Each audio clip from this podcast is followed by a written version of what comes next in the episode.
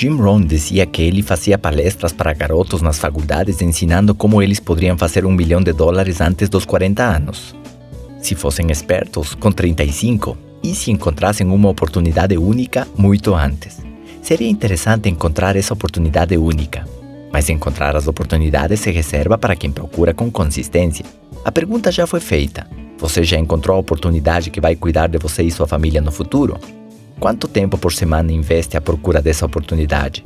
Quem sabe ao final deste programa você possa estar claro em qual é o tipo de vida que você merece viver, o que você realmente quer conquistar, e partindo dali, você pode reorganizar suas prioridades e recuperar o controle de sua vida, colocar metas que te desafiem e te transformem. Muitas pessoas se confundem achando que construir liberdade financeira é coisa de um par de anos. Eles não têm a oportunidade nem o plano, ou seja, eles não têm ainda o seu veículo. Eles não conhecem as distâncias, nem os números.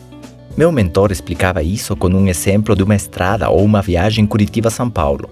Quantos quilômetros tem essa estrada? Tem gente que pensa que um carro poderia chegar em uma hora e não sabem que são mais de 400 quilômetros e seu carro faz 100 quilômetros por hora.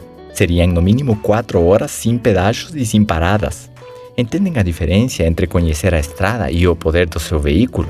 Assim mesmo, vocês podem estar encaminhados rumo à construção da sua liberdade financeira ou bem perdidos, achando que por sorte isso vai acontecer. Algum dia.